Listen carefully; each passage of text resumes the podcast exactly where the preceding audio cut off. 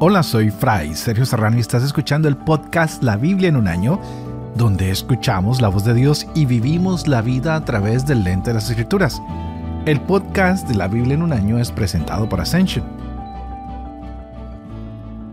Usando la cronología de la Biblia de Great Adventure en su edición en español, leeremos desde el Génesis hasta el Apocalipsis descubriendo cómo se desarrolla la historia de la salvación y cómo encajamos en esta historia hoy. Estaremos leyendo Génesis 27 y 28 y vemos cómo Isaac envía a su hijo Esaú en un pequeño viaje y Rebeca, entre tanto, le va enseñando a Jacob a obtener esa bendición que no le correspondía.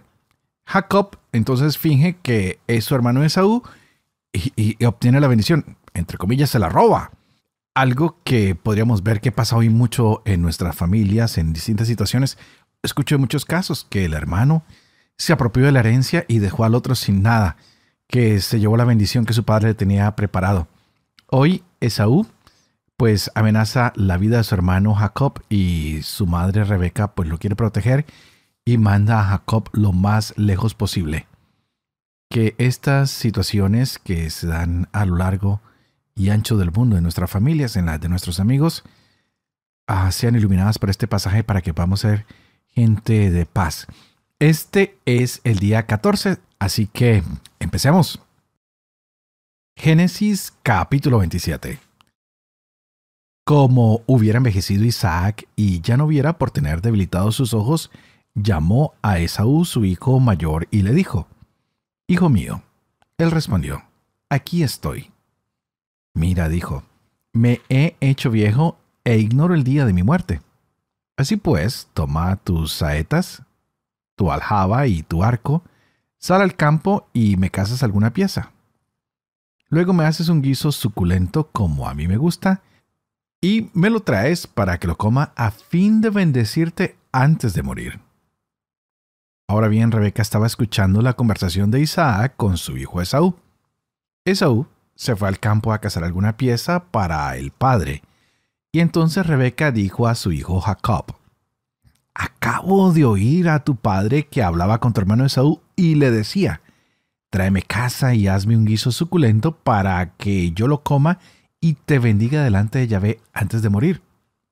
Pues bien, hijo mío, hazme caso en lo que voy a recomendarte. Ve al rebaño y tráeme de allí dos cabritos hermosos. Yo haré con ellos un guiso suculento para tu padre como a él le gusta, y tú se lo presentas a tu padre que lo comerá, para que te bendiga antes de morir. Jacob dijo a su madre Rebeca, pero si mi hermano Esaú es velludo y yo soy lampiño. A ver si me palpa mi padre y le parece que estoy mofándome de él. Entonces me habré buscado una maldición en vez de una bendición. Le dice su madre, sobre mí tu maldición, hijo mío. Tú obedece y basta. Ve y me los traes. Él fue a buscarlos y los llevó a su madre, que hizo un guiso suculento como le gustaba a su padre. Después tomó Rebeca ropas de Saúl, su hijo mayor, las más preciosas que tenía en casa, y vistió a Jacob, su hijo pequeño. Luego con las pieles de los cabritos le cubrió las manos y la parte lampiña del cuello, y puso el guiso y el pan que había hecho en las manos de su hijo Jacob. Este entró a donde su padre y dijo, Padre, él respondió, Aquí estoy. ¿Quién eres, hijo? Jacob dijo a su padre, Soy tu primogénito Esaú. He hecho como dijiste. Anda, levántate, siéntate y come de mi casa para que me bendigas. Dice Isaac a su hijo, ¿qué listo has andado en hallarla, hijo? Respondió, sí, es que Yahvé tu Dios me la puso delante. Dice Isaac a Jacob, acércate, que te palpe, hijo, a ver si realmente eres o no mi hijo Esaú. Jacob se acercó a su padre Isaac, que lo palpó y dijo, La voz es la de Jacob, pero las manos son las manos de Saúl. Y no lo reconoció porque sus manos estaban velludas, como las de su hermano Esaú. Luego se dispuso a bendecirlo. Dijo pues, ¿Eres tú realmente mi hijo Esaú? Respondió, El mismo. Dijo entonces, Acércamelo, que coma de la casa, hijo, para que pueda bendecirte. Le acercó la casa y comió. Le trajo también vino y bebió. Luego le dice su padre Isaac, Acércate y bésame, hijo. Él se acercó y lo besó. Y al aspirar Isaac el aroma de sus ropas, lo bendijo diciendo, Es el aroma de mi hijo como el aroma de un campo que ha bendecido Yahvé. Pues que Dios te dé el rocío del cielo y la grosura de la tierra, cantidad de trigo y mosto, que te sirvan pueblos y te adoren naciones. Sé Señor de tus hermanos y te adoren los hijos de tu madre. Quien te maldiga, maldito sea, y quien te bendiga, sea bendito. Así que hubo concluido Isaac de bendecir a Jacob, y justo cuando acababa de salir Jacob de la presencia de su padre Isaac, llegó su hermano Esaú de su cacería. Hizo también él un guiso suculento, y llevándoselo a su padre le dijo, Levántese, mi padre, y coma de la casa de su hijo, para que puedas bendecirme. Le dijo su padre Isaac, ¿Quién eres tú? Contestó, Soy tu hijo primogénito Esaú. A Isaac le entró un temblor fuerte y le dijo, Pues entonces, ¿quién es uno que ha cazado una pieza y me la ha traído? Porque de hecho, yo he comido antes que tú vinieras y lo he bendecido y bendito está. Al oír Esaú las palabras de su padre, lanzó un grito fuerte y por extremo amargo, y dijo a su padre, Bendíceme también a mí, padre mío. Le respondió, Ha venido astutamente tu hermano y se ha llevado tu bendición. Dijo Esaú, Con razón se llama Jacob, pues me ha suplantado dos veces se llevó primero mi primogenitura y ahora se ha llevado mi bendición. Y añadió, ¿no has reservado alguna bendición para mí? Respondió Isaac y dijo a Esaú, mira, lo he puesto por señor tuyo, le he dado por siervos a todos sus hermanos y le he abastecido de trigo y vino. Según esto, ¿qué voy a hacer por ti, hijo mío? Dijo Esaú a su padre, ¿Es que tu bendición es única, Padre mío? Bendíceme también a mí, Padre mío. Isaac guardó silencio, y Esaú alzó la voz y rompió a llorar. Su padre Isaac dijo por respuesta, Lejos de la glosura de la tierra será tu morada, y lejos del rocío que baja del cielo. De tu espada vivirás, y a tu hermano servirás. Mas luego, cuando te hagas libre, partirá su yugo de sobre tu cerviz. Esaú se enemistó con Jacob a causa de la bendición con que lo había bendecido su padre, y se dijo Esaú, se acercan ya los días de luto por mi padre. Entonces mataré a mi hermano Jacob. Se dio aviso a Rebeca de las palabras de Esaú, su hijo mayor, y ella envió a llamar a Jacob, su hijo pequeño, y le dijo, Mira, tu hermano Esaú va a vengarse de ti matándote. Ahora pues, hijo mío, hazme caso. Prepara tus cosas y huye a Harán, a donde mi hermano Labán, y te quedas con él una temporada hasta que se calme la cólera de tu hermano, hasta que se calme la ira de tu hermano contra ti y olvide lo que has hecho. Entonces enviaré yo a que te traigan de allí. Porque he de perderlos a ustedes dos en un mismo día. Rebeca dijo a Isaac, me da asco vivir al lado de las hijas de Ed. Si Jacob toma mujer de las hijas de Ed como las que hay por aquí, ¿para qué seguir viviendo? Llamó pues Isaac a Jacob, lo bendijo y le dio esta orden. No tomes mujer de las hijas de Canaán. Levántate y ve a Padán Aram, a casa de Betuel, padre de tu madre, y toma allí mujer de entre las hijas de Labán, hermano de tu madre que el Sadai te bendiga, te haga fecundo y te acreciente, y que te conviertas en multitud de pueblos. Que te dé la bendición de Abraham a ti y a tu descendencia, para que te hagas dueño de la tierra donde has vivido, y que Dios ha dado a Abraham. Y despidió Isaac a Jacob, que se fue a Padán Aram, a casa de Labán, hijo de Betuel el arameo, hermano de Rebeca, la madre de Jacob y de Esaú. Vio Esaú que Isaac había bendecido a Jacob, que lo enviaba a Padán Aram a tomar mujer allí, y que al bendecirlo le había dado esta orden. No tomes mujer de las hijas de Canaán. Y que Jacob, obedeciendo a su padre y a su madre, había marchado a Padán Aram.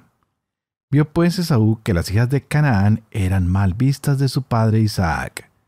Y acudiendo Esaú a Ismael, tomó por mujer además de las que tenía, a Maclat, hija de Ismael, el hijo de Abraham y hermana de Nebayot. Jacob salió de Berseba y fue a Haram. Llegando a cierto lugar, se dispuso a pasar la noche allí porque ya se había puesto el sol. Tomó una de las piedras del lugar, se la puso por cabezal y se acostó en aquel lugar. Y tuvo un sueño. Soñó con una escalera apoyada en tierra cuya cima tocaba los cielos y vio que los ángeles de Dios subían y bajaban por ella. Vio también que Yahvé estaba sobre ella y que le decía, Yo soy Yahvé, el Dios de tu padre Abraham y el Dios de Isaac. La tierra en que estás acostado te la doy para ti y tu descendencia. Tu descendencia será como el polvo de la tierra, y te extenderás al poniente y al oriente, al norte y al mediodía. Y por ti se bendecirán todos los linajes de la tierra y por tu descendencia. Yo estoy contigo, te guardaré por donde vayas y te volveré a este solar. No, no te abandonaré hasta haber cumplido lo que te he dicho. Despertó Jacob de su sueño y se dijo, Así pues está Yahvé en este lugar y yo no lo sabía. Y asustado pensó, Qué temible es este lugar. Esto no es otra cosa sino la casa de Dios y la puerta del cielo. Jacob se levantó de madrugada y tomando la piedra que se había puesto por cabezal, la erigió como estela y derramó aceite sobre ella.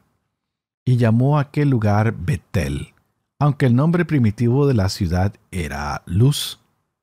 Jacob hizo un voto diciendo, si Dios me asiste y me guarda en este camino que recorro, y me da pan que comer y ropa con que vestirme, y vuelvo sano y salvo a casa de mi Padre, entonces Yahvé será mi Dios, y esta piedra que he erigido como estela será casa de Dios, y de todo lo que me des te pagaré el diezmo.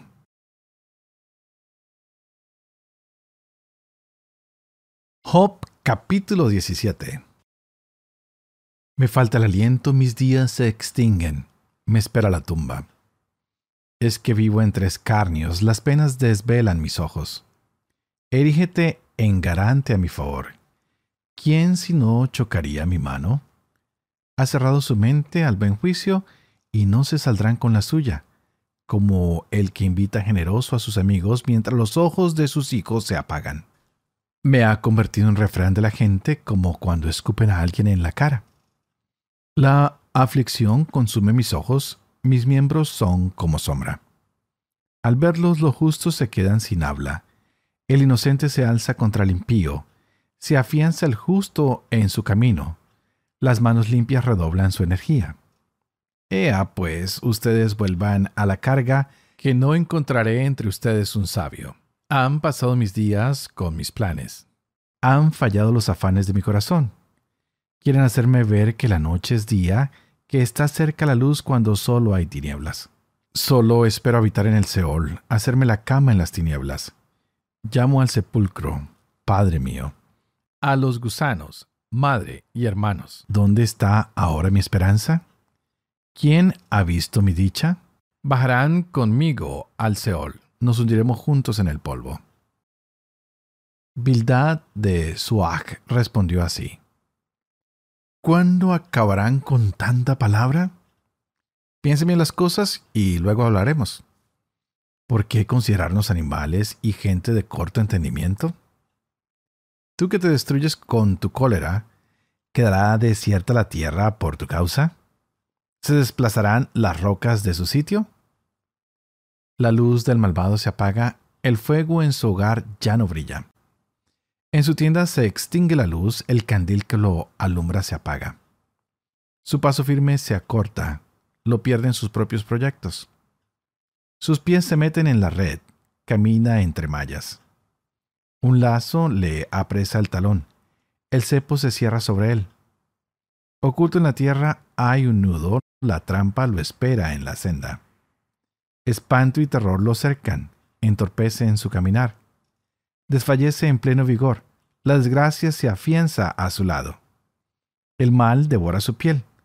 El primogénito de la muerte roe sus miembros. Lo arrancan del amparo de su tienda, lo arrastran ante el rey de los terrores. Ocupan su tienda desahuciada, esparcen azufre en su morada. Por debajo se secan sus raíces, por arriba se agosta su ramaje. Su recuerdo se borra en el país, se queda sin nombre en la comarca.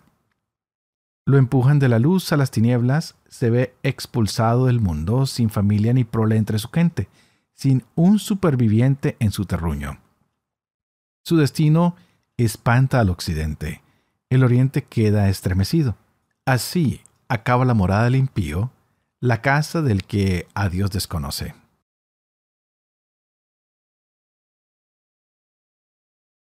Proverbios capítulo 3 versos del 1 al 4. Hijo mío, no olvides mi instrucción, guarda en tu memoria mis mandatos, pues te proporcionarán muchos días y años de vida y bienestar. Que no te abandonen el amor y la lealtad. Átalos a tu cuello, grábalas en la tablilla de tu corazón. Así obtendrás estima y aceptación ante Dios y ante los hombres.